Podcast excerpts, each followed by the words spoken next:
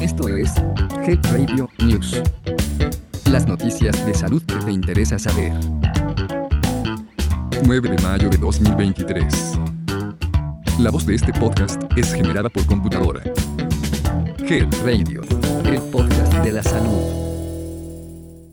1. En una nota de la Secretaría de Salud, se indica que el cáncer de ovario es uno de los más agresivos si no se detecta y atiende a tiempo. Los especialistas indican que, a partir de los 40 años, las mujeres deben acudir anualmente a revisión ginecológica para detectar de manera oportuna el cáncer epitelial de ovario, uno de los tumores más agresivos y letales, que cada año afecta a más de 3.000 mexicanas. Informó el jefe del Departamento de Ginecología Oncológica del Instituto Nacional de Cancerología, David Isla Ortiz. En entrevista por el Día Mundial del Cáncer de Ovario, conmemorado el pasado 8 de mayo, David Isla señaló que en la etapa inicial del tumor no hay síntomas, o son mínimos e inespecíficos, lo que dificulta el diagnóstico clínico y a su vez ocasiona que entre 70 y 80% de los casos se identifiquen en fase avanzada explicó que, conforme crecen las tumoraciones, inician los síntomas, entre los que se encuentran dolor abdominal o pélvico, aumento del tamaño del abdomen o distensión abdominal persistente, necesidad de orinar con frecuencia, pérdida de peso, cansancio y debilidad indicó que, ante la manifestación de cualquiera de esos síntomas, es necesario acudir con una persona especialista en ginecología, quien debe realizar un ultrasonido de los órganos internos femeninos, para identificar algún tipo de tumoración. Una paciente diagnosticada durante la primera fase de la enfermedad tiene una sobrevida de hasta 90%. Recordó que toda mujer que no cuenta con seguridad social y que padece los síntomas de tumor de ovario puede acudir al INCAN para recibir atención especializada. Cada año, este instituto brinda tratamiento de quimioterapia o quirúrgico a más de 250 mujeres con esta neoplasia.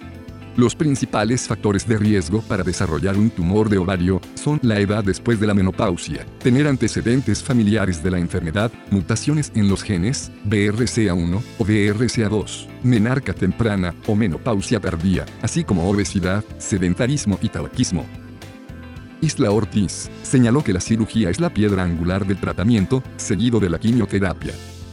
Las pacientes que desarrollan tumores debido a mutaciones genéticas reciben terapia dirigida, que consiste en suministrar medicamentos diseñados para tener como blanco las células cancerosas, sin afectar a las normales. Destacó que desde el 2011, el INCAN cuenta con el programa de cáncer de ovario y endometrio, con el objetivo de garantizar el acceso al tratamiento y estudios diagnósticos, capacitar a profesionales de la salud de primer contacto, médicas y médicos generales, familiares, y con especialidad en ginecología, además de desarrollar investigación e informar a la población sobre esta enfermedad a través de trípticos y pláticas. 2. El Instituto Mexicano del Seguro Social emite recomendaciones y acciones preventivas contra enfermedad renal. Padecimientos crónicos como la diabetes mellitus, hipertensión, litiasis renal, infecciones recurrentes de la vía urinaria o consumo crónico de medicamentos representan las principales causas de enfermedad renal. Patología que se caracteriza por alteraciones en la función o en la estructura de los riñones. Al tratarse de un mal indoloro y sin síntomas en su etapa inicial, la recomendación es acudir con el médico familiar para tener un diagnóstico oportuno. El Seguro Social dispone de diferentes tratamientos para los derechohabientes con la patología, como son trasplante de riñón, de donador vivo o cadavérico, diálisis peritoneal, automatizada o manual, así como hemodiálisis.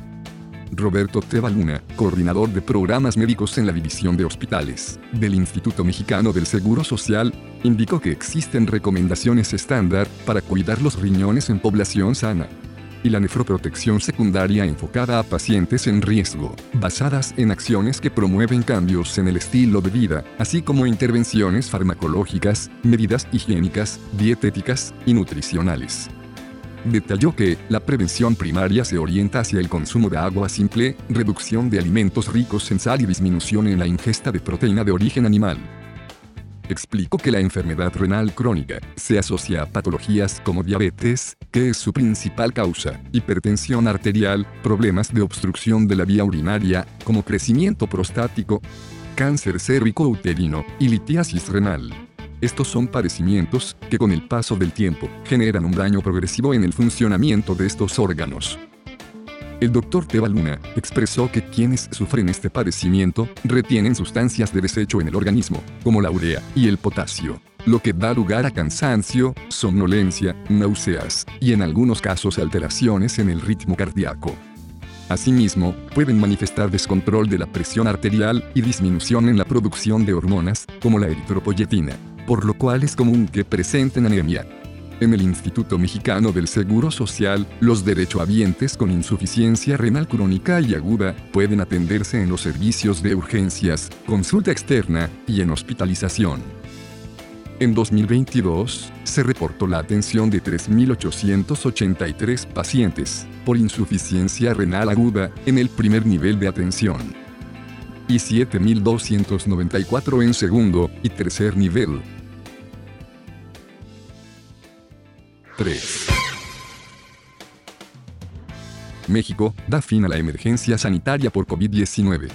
El pasado 9 de mayo, el subsecretario de Salud, Hugo López Gatel, declaró el fin de la pandemia de COVID-19 en México, a solo unos días de que la Organización Mundial de la Salud levantara la emergencia sanitaria a nivel mundial.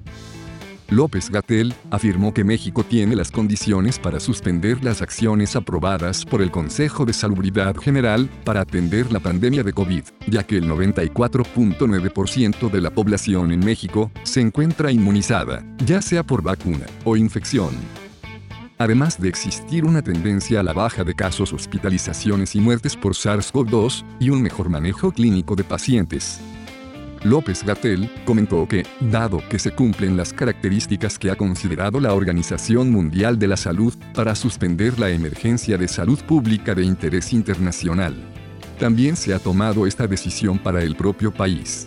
El presidente ha firmado un decreto que pone fin a la vigencia del decreto original del 23 de marzo de 2022, en el que se estableció la situación de emergencia sanitaria asociada a COVID-19.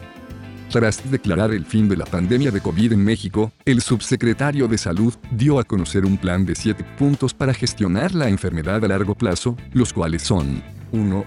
Recomendaciones generales, cubrebocas, incapacidades laborales, etc. 2. Intercambios de servicios y continuidad. 3. Vigilancia, monitoreo y alertamiento. 4. Reconocer procesos de reconversión. 5. Plan de vacunación, en PBU. 6. Manejo clínico y consecuencias, COVID largo y salud mental. Y 7. Actualización de planes de respuesta.